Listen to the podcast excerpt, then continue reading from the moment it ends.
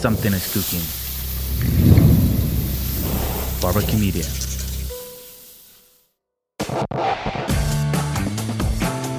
Hey, soy Ben Kay y esto es Trae Servietas. Durante años, mi trabajo fue perseguir la nota política, a veces de manera humorística y otras tantas un poco más serio. Ahora tengo la oportunidad de conversar con gente extraordinaria, de entrada muy diferente a mí, pero con toda la intención de ser sinceros frente a los micrófonos. Así que bienvenidos a este podcast y Trae Servietas, porque el resto lo ponemos nosotros.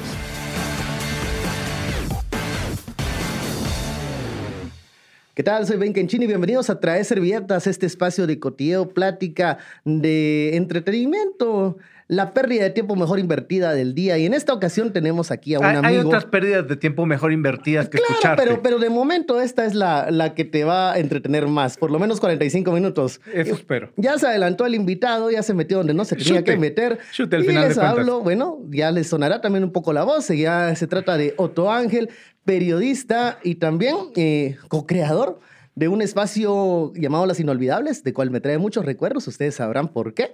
Y bueno, hoy estamos acá en este espacio de traer servilletas, donde le pedimos, le suplicamos que nos venga a contar más de él y sobre todo que nos venga a decir esas anécdotas y momentos que se han vivido en las redacciones de, de las noticias, en donde pocos saben los detalles que ocurren cuando se hace un producto como Las Inolvidables en un país como Guatemala, un producto de sátira. ¿Crees que es algo que hiciste creyendo que iba a durar más de 10 años? Eh, 12. Bueno, por eso te dije más de 10 Más de años. 10 años. Hay que ser precisos, Ay, por chino. favor. O sea, dejas una redacción y dejas de por ser. favor. Dejas una redacción y dejas de ser Relájese, preciso. compadre, relájese, tranquilo. Ay, Dios, ahora me vas a pedir tres, cinco fuentes o algo así. Sí, el balance, el balance, sí. Todas las voces, diría Todas- por ahí. bueno, estamos, estamos rememorando a, un- a uno de nuestros Hola. jefes. Hola, chino. Bueno, Eh, ¿cómo regresemos. ¿Creíste que iba a durar 12 años esa joda que se llamaba Las Inolvidables? Yo no creí que íbamos a durar más de dos, tres semanas hasta que se volvió. Primero se volvió un experimento. Primero fue un experimento, te recordarás. Claro. Eh, dos o tres semanas en las que nos ayudó mucho Pablo Duarte, eh, un, un, un albañil, eh, que fuiste vos a hacer la nota, otra nota que hizo Suset Casasola. Pero 12 años. Eh, y, y mantenerse 12 años. O sea, para mí ha sido la relación más estable que he tenido en mi vida. la relación más estable que has tenido en tu vida soy yo. Ay, y luego que- las inolvidables. Tri- tristemente, debo de reconocerlo. Lo- con lo cual, eh, si mi esposa está viendo esto y No, escuchando no, no esto, crean, no creo pasó, no pasó al plano sexual. Gracias a Dios. que jamás iba a pasar. Jamás no iba a sos mi pasar. tipo, gordo. Pero bueno, regresemos. O sea, déjate de cosas. No, Has no, no, tenido no, no. peores que yo. He tenido momentos difíciles de angustia y desesperación, pero no he llegado tanto. Mira, o sea, sí, lo decías muy bien, fue, un- fue una joda de, de un día, de un viernes, de algo que queríamos hacer, pero que en mí, eh, bueno, yo la verdad no creí que iba a ser algo de todas las semanas, algo que se iba a parecer a, a un trabajo, porque era Sí. un- para entretenernos, ¿no? Yo creo que hubo como etapas, ¿verdad? Eh, hubo un momento en el que fue un experimento de dos, tres semanas y a la cuarta, quinta semana fue, bueno, mucha y no lo van a hacer más. Ujú. Y fue... Yo creo que hay que recordarle, a ver, mm, Ajá. Hay que recordarle también a la audiencia que ambos somos periodistas mm, eh, más dedicados al tema político. Eh, Claro. Esto no era lo que hacíamos. Vos eras un periodista que venía de medio escrito, Sí. estuviste en el siglo XXI, antes. Estuve en Radio Punto también. Ujú, Yo más que todo en televisión. Y esto no era algo que nos hiciera, digamos, no fue algo pensado, no fue algo planificado Sí. simplemente pasó y, y comenzó a repetirse todas las semanas. Y creo que hubo momentos en que, por lo menos yo, sí sentía que era un trabajo forzado, porque decir que vas a joder todas las semanas es como que bastante presión también. Porque el país no es un país tan grande en el que todos los, el que todas las semanas tengas tanto para reírte. Sí. Aunque sí es un país muy trágico en el que hay, En que hay la risa sirve de, de para... qué burlarte, para- ¿verdad? De- ajá, de, un- la un- risa sirve para que no, no la pases tan mal. de una catarsis, ¿verdad? Eh, a ver, sí, eh, hubo... eh, el arranque de las inolvidables fue, en efecto, un par de coincidencias de cosas que estaban ocurriendo eh, en el Congreso, que era más, y, y creo que hubo una transformación, era más joda o era una, más una recopilación de las cosas curiosas que podían pasar y un par de declaraciones. Detallitos, el detrás de cámara, lo que usted no vio, digamos. Exactamente. Y luego se transformó en algo que tenía que ver más con sátira, en la que em, no necesariamente estabas utilizando declaraciones eh, llamativas, sino lo que estaba pasando. Y hay que reconocer que nos dieron muchísima libertad y nos, me dan todavía algún nivel de libertad sobre qué contar y qué decir y cómo decirlo. Sí, yo creo que a veces el obstáculo éramos nosotros, bueno, yo. Sí. bueno, no, también. A veces habían momentos en que uno no quería hacerlas. O sea, habían, habían eh, espacios en donde uno decía, no, hombre, esto hoy, no sale, hoy, no hay, hoy no. ¿Te recordás que en la crisis de las inolvidables, en la que tuvimos en 2009 con Sandra Torres, Ah, un saludo a la señora Sandra Torres. Ah, hasta foto tengo con ella. Y creen que es mi amiga, pero no. Esta es la verdad. La verdad detrás de esa foto es la crisis de las inolvidables. Exactamente. Sí, para esa crisis incluso estábamos peleando. Ajá. ¿Te recordás? Bueno, recuerden en la audiencia la crisis así en dos palabras. la, crisis fue eh, un eh, febrero de 2009 Sandra ya estaba comenzando a tener mucho poder en el Consejo de Cohesión Social y eh, llegan un grupo de estudiantes universitarios de la huelga de la USAC a Palacio y le entregan a Espada o a alguien un cinturón de de, lucha, libre, exactamente. que, que alguien, Claudita Sánchez, nos hizo ahí un montaje en el que era el cuerpo de Rey Misterio con la cara de Sandra Torres y el cinturón de, de campeona del mundo. Eh, eso ofendió al sector más feminista de la UNE a Sandra Torres. sí, Sandra y sus, y sus achichincles, ¿verdad? Jairo Flores, eh, Carlos Barreda, el mismo Orlando. Eh, y nos mandan una carta de buenos deseos y de no, fíjate que no nos mandan una carta. Álvaro Colón convoca a Haroldo Sánchez lo, a Casa Presidencial. En Casa Presidencial tiene una reunión cordial Haroldo con eh, Colón. Termina esa reunión y Ronaldo en el pasillo, es el relato de Haroldo, le da un, una carta. Ya. Cuando la lee, esencialmente dice que el gobierno y la Secretaría de Comunicación condenan el manejo machista, misógeno y capitalista, una cosa así, de la imagen de Sandra Torres a causa de las inolvidables. Y piden que se disculpen. Entonces, eh, Haroldo llega con la carta, nos la lee creo que la lee en público.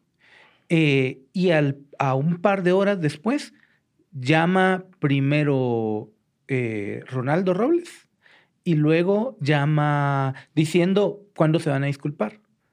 Y a, la, y a las dos horas llama Sandra diciendo, si ustedes no despiden a Otto Ángel y a Ben Kitchen, vamos a quitar la pauta.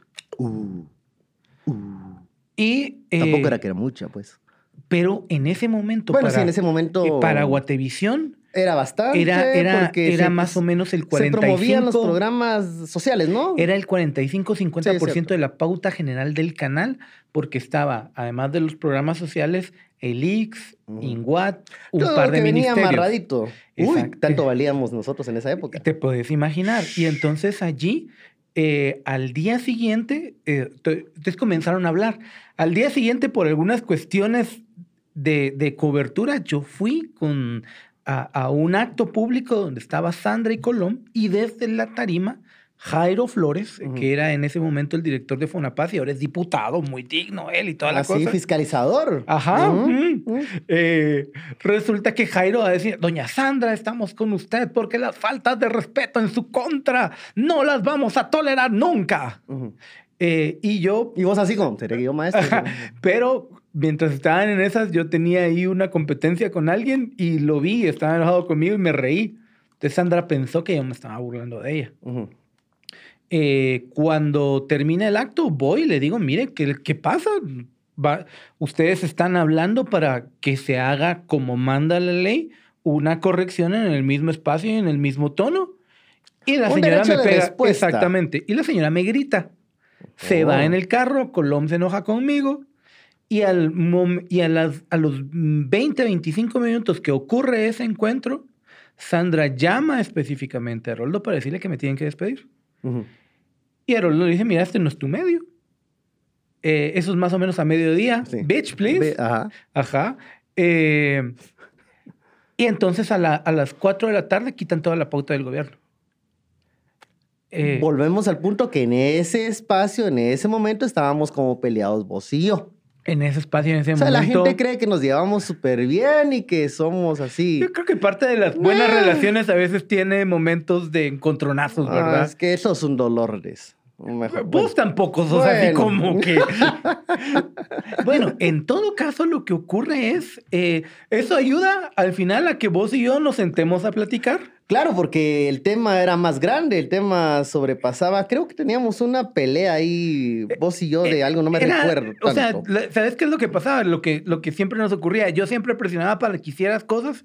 Y a mí no me gusta que me presionen hacer cosas y decir mañana tiene que estar esto. Ajá, sí. Tengo un problema con eso. Sí, planificación y ese tipo de cosas. soy malo para eso. Ajá, Pero te he sacado guiones así de la nada, a veces. Sí, ya bien, algunos han sido pésimos, algunos han sido geniales, debo decirlo, ¿verdad? Como todos. Entonces, en todo caso, quitan el pisto, nosotros ya estábamos hablando, pero es Claro, y, la amenaza de que nos sacan era real y la verdad yo sí pensé que el canal no iba a aguantar y en algún momento nos iba a decir, miren, por el bien de, de los dos mejor. Y, ahí debo reconocer que eh, el Consejo de Administración de Prensa Libre de Guatevisión, Mario Antonio Sandoval, doña María Mercedes Girón de Blanc y don Carl Blanc deciden apoyarnos y aguantarse el trancazo que era por lo menos un millón, un millón y medio de quetzales. Nunca has valido tanto.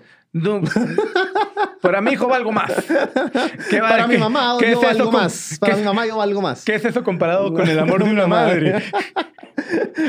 y logramos pasar esa crisis. Logramos eh, sobrevivir esa crisis de las inolvidables. Eso fue en 2009. Eran muy, eran muy jóvenes en aquel entonces. Eh, yo creo que ese fue el momento por la juventud del programa que se podía haber eh, cancelado sin mayor bulla.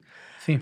Pasando los años era más difícil que eso sucediera. Se vino el gobierno del Partido Patriota con una Roxana Valdetti muy dura en el poder. Pero, pero que era una mujer que cuando estaba en la oposición, te recordarás, vos cubrías Congreso, te decía chino. Sí, mire esto para las inolvidables. Sí, que qué bonito. incluso hacían citaciones. A todos les encantan las inolvidables hasta que saliste. No, incluso contaba que la mamá ya en sus últimos días, la señora era diabética, por eso lo, lo recuerdo con mucha claridad porque yo soy diabético también, eh, le pedía ponérselas, ¿verdad? Claro. Entonces, eh, sí, le gustaban, les encantaban, pero una de las primeras cosas que pide ella cuando llega a la redacción de Guatevisiones, mire, muchachos, no me saquen todos los, todos los días, todas las semanas. Pero, y, eso, es una solicitud. A ver, pero esa es una solicitud que muchas veces los políticos creen que uno se levanta con aquello de, oh, voy a hacer desgracia a tal funcionario. No, no es que no salgan o, o sí salgan una semana, es que ellos dan declaraciones y algo sucede. Claro, y cuando estás en el ejercicio del poder, estás en la mira pública. Es como esta semana, eh, a ver, lo de Planned Parenthood saldría con Oliverio. ¿Por qué? Ah, porque, somos, porque somos pro vida o somos pro choice. No, porque realmente es, fue lo que sucedió durante la semana. Claro. Es un ejemplo, pues. Sí, y digamos, para aterrizar en ese caso particular, y digamos que es una de las, es una de las riquezas o una de las riquezas que teníamos, eh, yo soy pro vida. Ajá. ¿Va?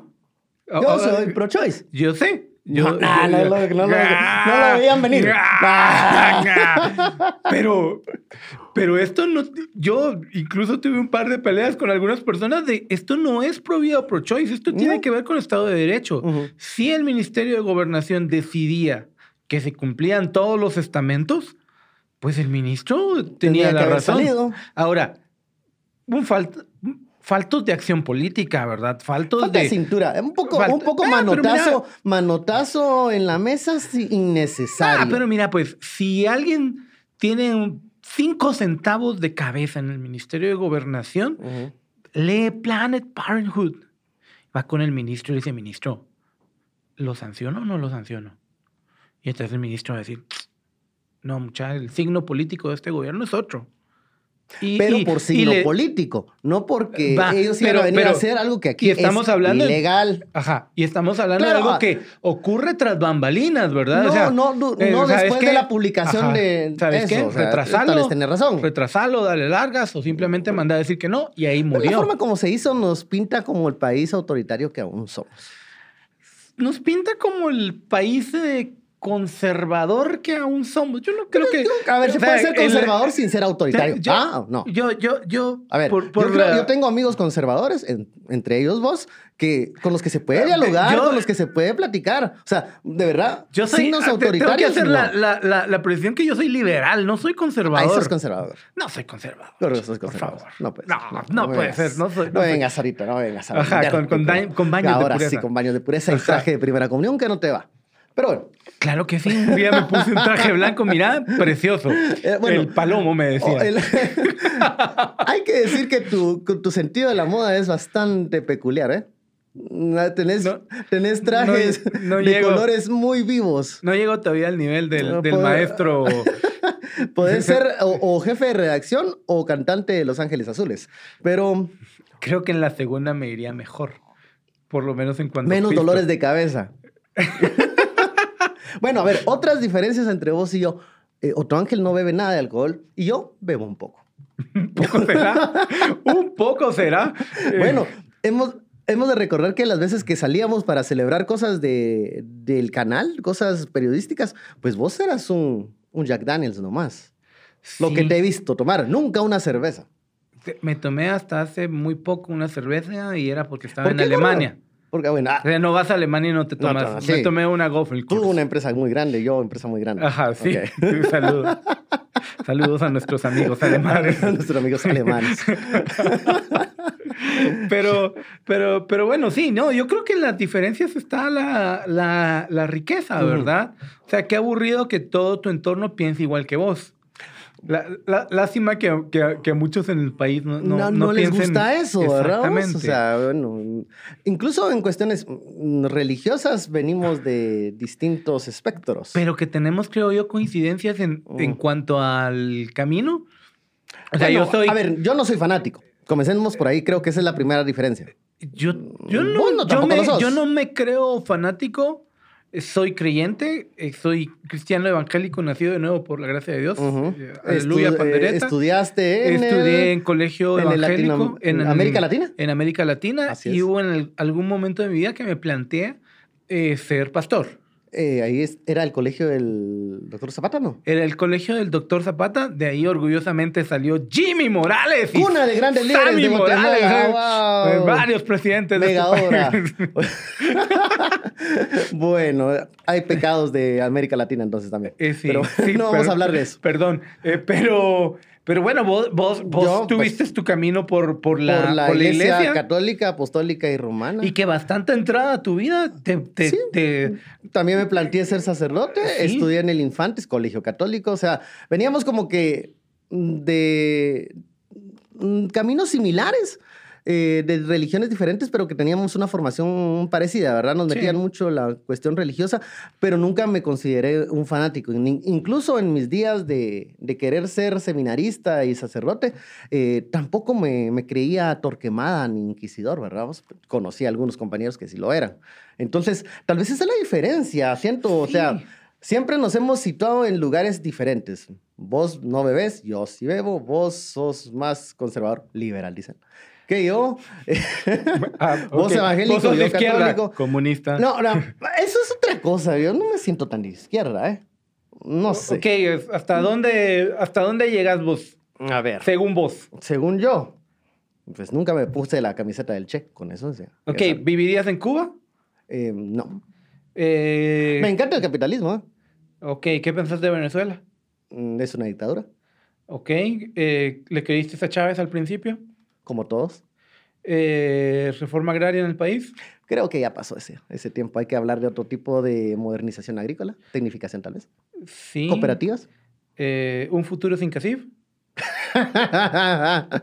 Saludos a Tefel. No, no, o sea, a ver, yo Creo que- no, creo- no, ver, solo creo- para que no lo a algunos muchachos que nos escuchen. No. O sea, solo pregunto como el concepto que algunos tuiteros están moviendo. yo creo que, la patronal debe que- a ver, existir. creo que un futuro con CACIF y otras coordinadoras empresariales.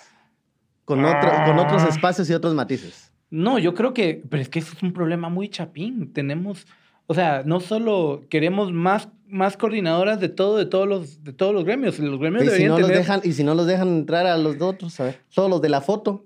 No, Eh, pero están ¿qué vas a hacer? No, Vaya, están pero no, pues cuando crezcan y dice, pero no se tienen que meter todos en un mismo lugar. Pues, si, no, si no te sentís cómodo, ¿qué haces? Pero Buscas entonces otro. por eso tenés eh, tantas Tampoco es institucional. Centrales pero tampoco sindicales, es, ¿verdad? Es institucionalidad de una coordinadora empresarial. O sea, pueden existir varias. Pero ¿y, y como gobierno con quién hablas? ¿Cuál es la que tiene mayor representatividad? ¿Qué es CACIF? En este momento sí. Porque los otros no están agremiados. Ah, tú, tuche.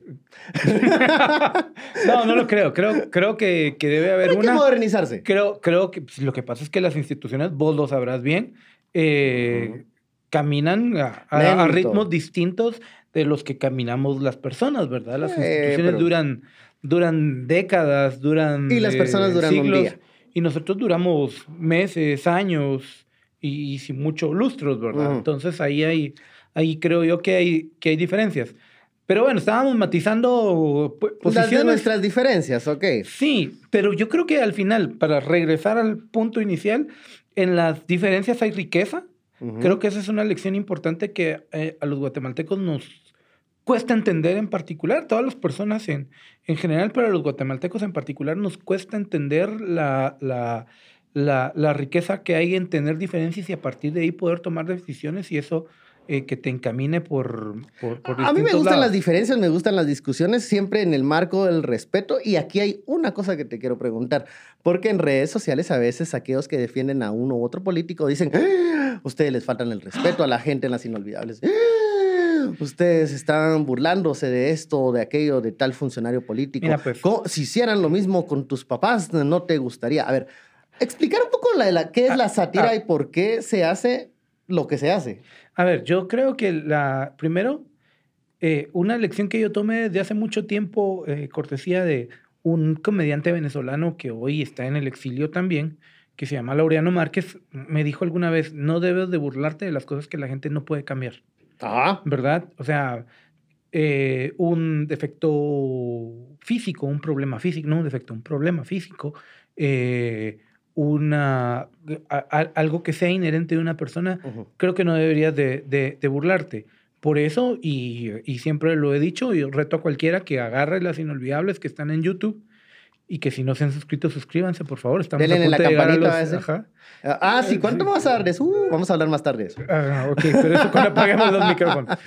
Eh, revisen, no hay una sola burla a Colón por su eh, problema de, de- de habla. ¿sí? Eh, pero sí hay un montón de burlas porque lo dejaba mandar Sandra, Por ¿verdad? sus decisiones políticas. por sus decisiones políticas. Yo creo que ese es el, ese es el, ese es el límite, ¿verdad? Ujú. Eh, lo que pasa es que el- sí somos muy persinados, ¿verdad? Y entonces, En Guate. Sí. Sí, todavía, todavía Sí, estamos muy así como. entonces, eh, "Ah".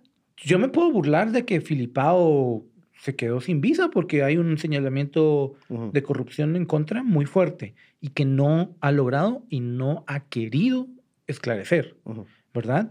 Con su familia, no me voy a meter. ¿Qué tienen que ver sus hijos? Claro. No, nada, ¿verdad? Con Valdetti es distinto, ¿verdad? Con Bueno, ahí los hijos tuvieron un protagonismo que ellos reclamaron. Exactamente, ese video que indignó a toda la gente del patojo sacando los fajos de dólares, tirándolos. Bueno, eso, es- eso no es meterme con el hijo de Roxana Valdetti, eso es meterme con un niño que recibió pisto del erario público a costillas de los guatemaltecos, despilfarrando el dinero. es que mucho de la sátira se hace hacia el poder, ¿no? O sea, sí, son personas que ostentan en, es- en ese momento una cuota de poder significativa. O sea, no se lo haces a eh, tu amigo, el vecino que está en la esquina que no tiene nada que ver. Se lo haces a un personaje eh, conocido, con influencia y que ha tomado unas decisiones que son, eh, digamos, criticables. Ahí nace la sátira. O sea, también es una forma de, de crítica y es una forma también de enseñarle eh, a la gente o contarle a la gente las noticias sin un formato tal vez demasiado formal. Y que la gente hoy está entendiendo de mejor forma ese, ese, esos discursos que con las formas tradicionales de, de noticias un poco más serias, ¿verdad? Aquí otra pregunta, esta, este dilema de, entonces vos sos un periodista serio o un periodista burlón? Yo soy un periodista, punto. Ajá. ¿Puede ser uno de las dos cosas? Yo creo que sí. Y es más sí. alegre hacer las dos cosas. Es más alegre hacer las dos cosas. Claro, o sea, hay gente en, en- en el primer mundo que puede hacer es solo una cosa y sobrevivir con eso. Nosotros creo que nunca eh, pudimos tener esa oportunidad por el tamaño del mercado guatemalteco y las complejidades que los medios han pasado en los últimos cinco o seis años, ¿verdad? Aunque y también hay un poco de medio, de, de- de medio, de miedo de los mismos medios a, in- a incursionar en esto, por, porque es algo que no es usual ni es tradicional en Y Guatemala. porque no tenemos claro si hay mercado en los medios, en, en- no en los medios, en los entornos hasta hoy conocidos en el país, creo yo. Hay que explorar. Yo- Hay- yo, creo hay- que sí hay. Yo creo que sí hay. Yo tengo mis dudas, ¿verdad? Yo creo, la- que, yo creo que sí hay porque hay una audiencia muy fuerte que, que le gusta y consume esos productos noticiosos que son más creativos, más lúdicos y no tan acartonados. Sí, el tema ahí es, eh, en efecto, hay audiencia, pero al final la- el, el modelo tradicional de medios de comunicación te requiere que a la par de la audiencia vaya el anunciante interesado en esto. Y en el entorno hoy en que, que hemos vivido en los últimos 6, 7 años, eh, no necesariamente las marcas, o por lo menos quienes contactan a las marcas, no han tenido la habilidad de Ahí terminar está. de convencer. Vos acabas de marcar el botón. Creo que quienes contactan a las marcas. Creo que sí, porque ese es el gran problema. O sea, es un intermediario que está ahí.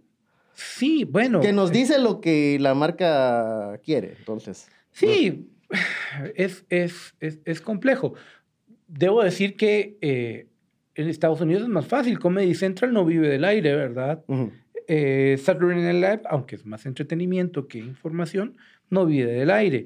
Eh, en, en España hay dos o tres espacios así que no viven del aire y están en prime time y tienen Y- anuncios. Pero la, la crisis no es solo, creo yo, de, mm, de un medio televisivo. Es, todos los medios nacionales están en un momento de transformación. To- y- to- todos los y de- medios. y de, eh, cambios. todos los medios. Ujú. en todos lados.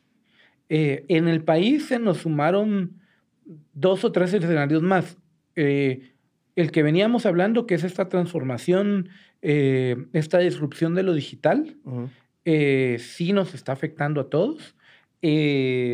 Una baja en la pauta publicitaria de más o menos el 25% interanual hacia abajo. Eso es un montón. Y también, obviamente, algunos malestares que se generaron en, alguno- en algunas grandes corporaciones que son los grandes anunciantes del país, eh, por, por todo el tema que ya todos hemos hablado de la CICIG, de la lucha contra la corrupción, de, de las persecuciones, de, de las restricciones en cuanto a poner pauta, eh, la misma campaña publicitaria de 2019 que fue bastante Hoy- hoy- limitada. Hoy, a diferencia de hace cinco años, ¿hay mejor oferta de medios en este momento? ¿O hay una oferta más reducida? Hay una oferta más reducida con mejores contenidos, creo yo. Yo, yo ¿Por qué? Porque te está. A ver, hay, hay, hay más contenido gratuito que todos podemos acceder en digital. ¿verdad? Eh, si vos te querés enterar hoy en el día a día de lo que está pasando, encontrás un montón de comentaristas en Twitter y en Facebook. Y la noticia, que- la que no noticia del día a día va a estar en todos lados. en- Exactamente. En, redes sociales. Eh, pero los medios que han sobrevivido, que son, que, que son pocos en realidad, eh, están siendo, perdón, más cuidadosos en cuanto a cómo van a contar las cosas. Y cuando me refiero a cuidadosos, no necesariamente en el sentido de si voy a afectar a alguien no, sino en la técnica. Ujú. Hay una... A mí me llaman la atención Ah, ah, estos, estos portales web, estos medios digitales que han salido, que son interesantes, me, Al- me al- gusta, pero siento que no son masivos. o sea, como, no, pero como la televisión o la radio. en Pero- estos pero vos- O como la- lo era. la, y tendencia la que vos estás viendo es que hoy, y ese también puede ser un problema, es que no están naciendo medios masivos. Ese es no, un problema. no, no están naciendo medios masivos, pero porque nuestra, la masificación de lo digital lo que está haciendo es generando nichos. Genera un problema en el sentido de que cada quien se apega a su nicho y cree que es el mundo entero. Entonces, cuando yo soy pro Trump, leo Breitbart News y veo Fox News.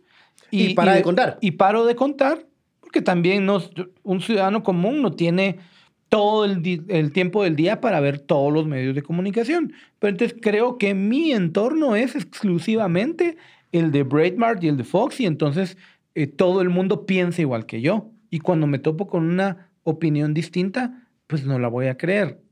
En ese, en ese lado siempre hay riesgos, pero sí creo que hay, hablando del caso guatemalteco, una mejor oferta de parte de quienes han sobrevivido como medios, perdón, eh, porque tienen que tener más cuidado en que la técnica sea mejor. Hoy el consumidor de noticias o, o quien o la audiencia Quien es- va a es pagar más por noticias exigente. quiere algo diferente. exactamente es más exigente, va a querer ver mejores cosas.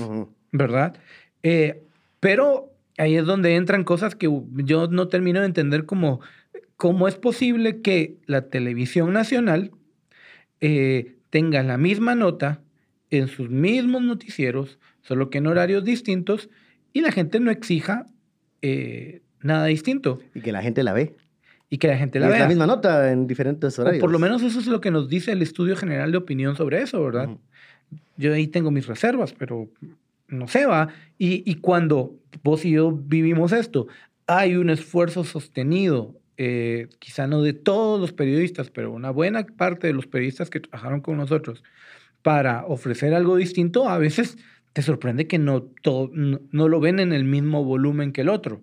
Es que son noticias sesgadas, ¿no? De verdad, nosotros hicimos un esfuerzo y seguimos haciendo un esfuerzo desde la redacción de Guatevisión para poder contar la, con la mayor cantidad de voces y con mayores y con mejores perspectivas las cosas que están pasando. Y cuesta un poco. Es una batalla de todos los días. Es una batalla de todos los días. Al final, eh, creo que, que, que sí hay, yo lamento mucho que hay medios que hayan cerrado. Hay medios que han cerrado. Eh, lamento mucho que algunos se hayan ido en medio de polémicas bastante tontas por responsabilidad de sus dueños y o fundadores.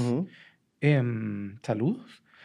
Pero, em, pero, pero bueno, creo que los que están sobreviviendo tienen mejor conciencia de que el, el- la audiencia es más exigente hoy.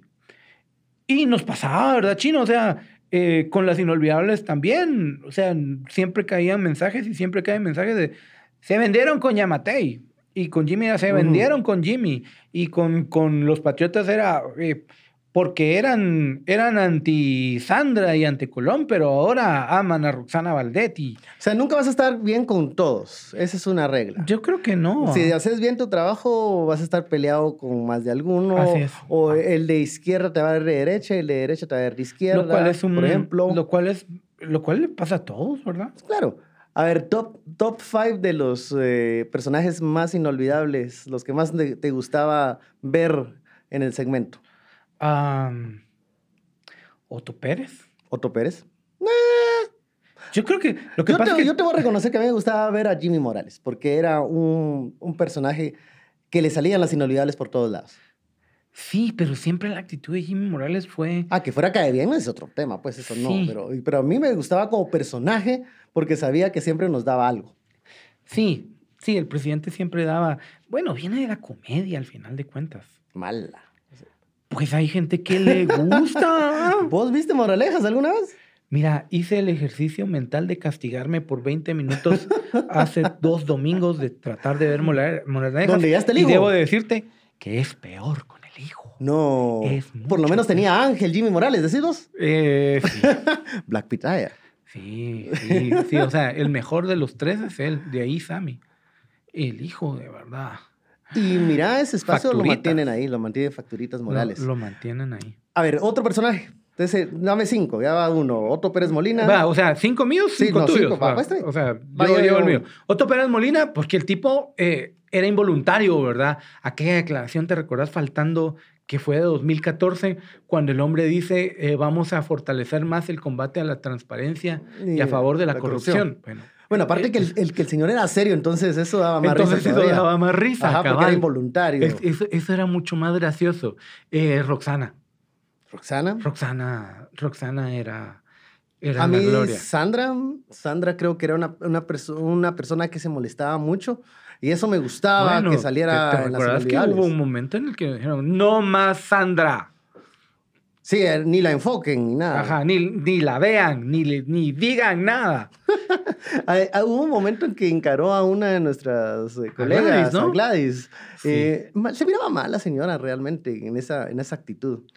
Sí. Nunca la volvimos a ver con tanto poder y en esa actitud. Ahora, ¿te recordás aquel momento cuando teníamos el programa de media hora en el que la invitamos? La mujer estaba urgida Ah, sí, eh, a, era tener, ver, a tener contexto. exposición. Era el momento más bajo, tal vez, de Sandra. No tenía mucha exposición. Acababa de Elecciones salir del, 2015. del poder. Ajá, no había podido participar en, la- en una elección. En esta sí podía y necesitaba cámaras, necesitaba focos. Y aceptó ella, para bien o para mal, una invitación al programa de las inolvidables en un espacio en donde eh, creativamente se llamaba La Entrevista.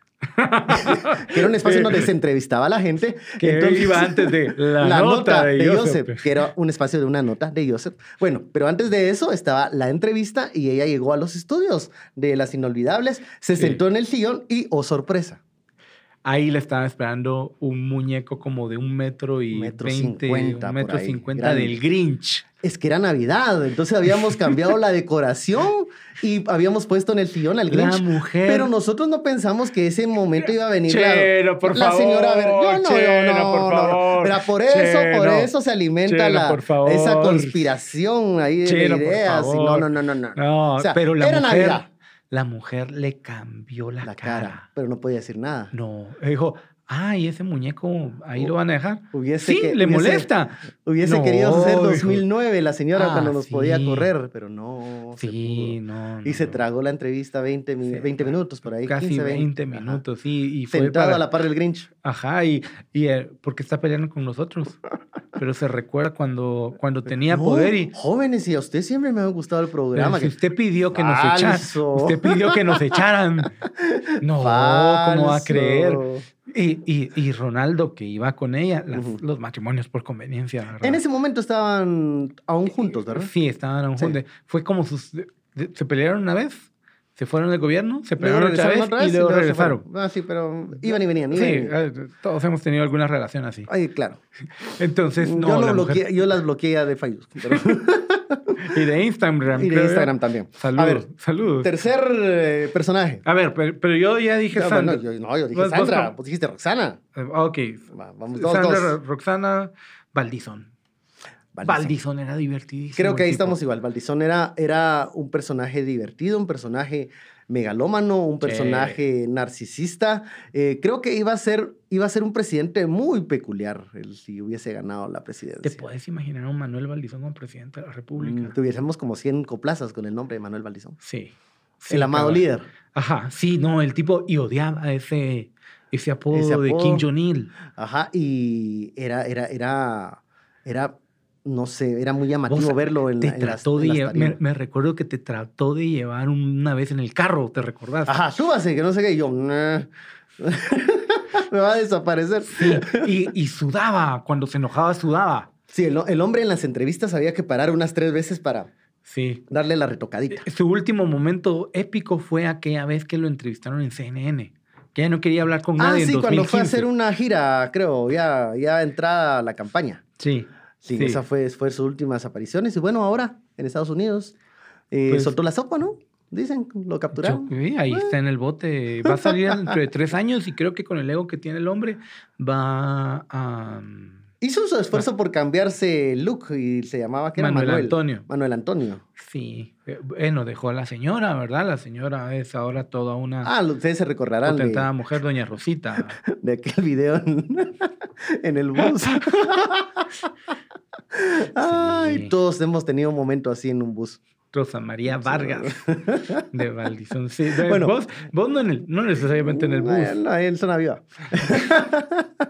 Bueno, algunos grabados en video. eh, sí, Ah, pero por, aquí nomás también. Por aquí también, ¿no? Ah, sí, con- aquí por cuatro grados también. Sí, sí, sí. No vamos a hablar de esos videos, de mis videos Eh, No, pero infames. sí, interesante, chino. Bueno, sí, pero más adelante. Todavía están las pantalonetas amarillas. Eh, sí, hay, hay una amarilla, una roja, una blanca, una negra, de todos los colores, claro. Eso es, eh, esa es la socialista. No, ya no hablamos. no. A la gran chucha, cuando el 31 fuiste disfrazado del Che Guevara. Vale. Bueno, vamos, faltan dos personajes. Eh, mm, Eh, empatados, Manuel Valdizón, vos y yo. sí, sí, es- es- ese lo, lo compartimos. Colom, Colom era un tipo irascible. Colom era un tipo raro porque decías, ay, mi gordo, pobrecito. Y cuando se enojaba. Y cuando ay, se mi decía, ay, no. Trataba de decir, el tipo amenazaba y vos Ay, decías, cuando le ay, no, gordo. hombre, no. Mío, cuatro, la pirulina. La La pirulina. Es un personaje. es- Sí, Norma es todo un personaje, ¿verdad? Creo que si hubiese mm, competido por una curul, gana. Y si se tira, ahí la vas a ver en el Congreso. Estuvo a punto. A punto con el MLP, pero luego como que Doña les dijeron... Telma, ¿por qué no, doña Telma? Era la reserva moral del La Congreso. reserva. Va, ¿Te último. podés imaginar a Norma en el legislativo? No, yo, yo ya, ya, ya la quiero ahí. Ya Eh, me representa en el Congreso. Sí, a vos sí te representa, fíjate. Pero es, es, es para mí un personaje fecundo de las inolvidables. A ver, eh, ¿Alguien más. ¿Alguien venido a menos? Eh, Mario Taracena. Mario Taracena, sí. Mario Ya no parece, ¿verdad vos? Malay aquellos días. No, eh, lo que te describe es cómo el poder te va abandonando y entonces eso te va... Pero era un tipo curioso, creo yo, con que, que, que yo me imagino que en las mañanas se ponía enfrente del espejo y, y, y practicaba sus, eh, sus frases, ¿verdad? Y que le salían muy bien. Hay algunos que se ponen enfrente del espejo, tipo Filipao, Ajá. tipo Neto Brand, que quieren posicionar una frase, un concepto, eh, y no le sale, ¿verdad? Y acabas de decir mi último personaje, para mí creo que es Neto Brand porque es lo que viene. O sea, la gente no ha visto ni la mitad de lo que ese político populista ¿Qué? nos va a enseñar con sus disfraces, sus diferentes, ¿qué? Y campañas llamativas. Vas a ver que nos va a dar mucho yo, de qué yo hablar. creo que utilizando una frase de Mario Taracena, Neto es hoy, ah, gracias a Filipao, una chucha paleada. Yo no lo veo en la papeleta hoy. No lo ves hoy. Es que mirar lo que pasó. Pero yo te recuerdo Yo que no- la gente se le olvidan las cosas. Ah, no, van a haber muchos contenidos. No vas a ver a, ¿cómo eran? Iron... Iron Brand. Iron Brand. No vas a ver a Iron Brand en la papeleta. Yo tengo todavía un par de resquicios de fe en la población guatemalteca de que no, no vamos a ver a... Dos peleas más que organiza y se le va a olvidar a la gente, vas a ver. Yo vi esa pelea. Hubiese querido ir a Chiquimula Ajá. para ver ese. Sí, fue... fue eh, yo creo que menciones... ver, menciones- Ne- Neto, Neto en esa pelea era como yo en el amor, fíjate. o sea, así, así salí de apaleado. Ah. Debo decir que rechazaste incluso ser papá, ¿verdad vos? Eh, y creo que fue una buena idea porque no Mm. tengo las dotes de, de Ah, padre. no sé, pero tu mamá te lo hubiera agradecido. Sí, yo hubiera dado el nieto tan soñado, pero no, Por no, lo no. menos dos veces. Entonces, tal vez a veces sos. A, a ver si no sos más eh, tres quiebre que, que, Que, Neto ah, Brand. bueno, pues. Vos, menciones honoríficas, creo que otro venido a menos, eh, Villate. Sí, hombre, lástima que, bueno, ya no, ya no nos dio más inolvidables. Pero el señor llegó a ser eh, protagonista de muchas inolvidables en el Congreso de la. República, se subió al banco. eh, bueno, Anabelita de León cuando tiró el vaso de agua, eso. Chester Rey. Chester Rey. Chester Rey. Sí, bueno, aquella entrevista que yo la veo y la reveo la de- con Susana, ¿te acordás? De, de Ah, eh, Molto Difficile. Molto difficile. Ay, estos políticos. A falta de farándula, políticos. Sí. Aunque los influencers te van a reclamar que ellos son ahora la farándula Bueno, no guatemalteca. sé, tal vez sí para la generación Z, pero Ah. acuérdate que nosotros ya estamos algo chavorrucos, entonces. Vos, tal vez. ¿Cuántos años tenés, gordo? Mm, dos más que vos. Ok, no estás joven. bueno, ya estamos llegando al final de este podcast. Eh, Otto Ángel, compañero por más de, ¿qué? ¿12 años? 12 en Las años. Inolvidables. eh, sigo ahí viendo Las Inolvidables. eh, las sigo ahí de cerca y esperando siempre que Pero los no me políticos den- defendés cuando, cuando No, hombre, si ese, eh, este, ese huevo ya no es mío, diría, diría la pata. Si con- por 12 años aguanté palo, entonces ahora solo miro así de lejos de... "Uh, uh, uh, uh". no, pero igual, o sea, deseándote siempre los éxitos Gracias, ahí. Chino. Yo sé que es difícil esa, ese, esa- esas dos facetas, ¿no? El periodismo Sí. serio, investigativo, el jefe de redacción y por otro lado, la joda. La joda que también entretiene, pero enseña y echa luz en cosas donde tal vez mm, los políticos siempre quieren que haya opacidad. Entonces, siempre se agradece que haya, haya periodismo que saque la- las risas. Gracias. Entonces, em, bueno, llegamos al fin con este podcast Trae Servietas, donde Otto Ángel nos contó que en qué va, qué hace, cómo le, cómo le va. ¿Qué falta? ¿Qué falta? Eh, aún no sabemos quién es el presidente en Estados Unidos a esta hora, No. en este podcast. Esperemos que ya en algunas horas, un par de días, ya tengamos alguna certeza. Van a ser días y nadie va a tener certeza hasta el Bueno. 20 de enero. Y nos vamos con el bailecito de Trump. Sí, sí, sí. Vos, pero te, te das El- cuenta el- que el hay, tipo, el tipo que hay una reafirmación incluso social porque usa Village People, ¿verdad? YMCA. Y, y- y Ya. lo hacen todo el cinturón bíblico. Ya, ya- ya- ya casi votaba yo por él así. Y el bailecito es hipnótico, ¿has visto? Sí. Porque el tipo, ajá. Sí, es, es como vos, ajá, cabal. Ajá, Tiene el ritmo, tiene el ritmo y tu gracia. Gracias. Bueno, hasta acá este podcast. Muchísimas gracias, Otto Ángel, por Sí. esta conversación. Y a ustedes siempre por seguirnos a toda la audiencia de Trae Servietas.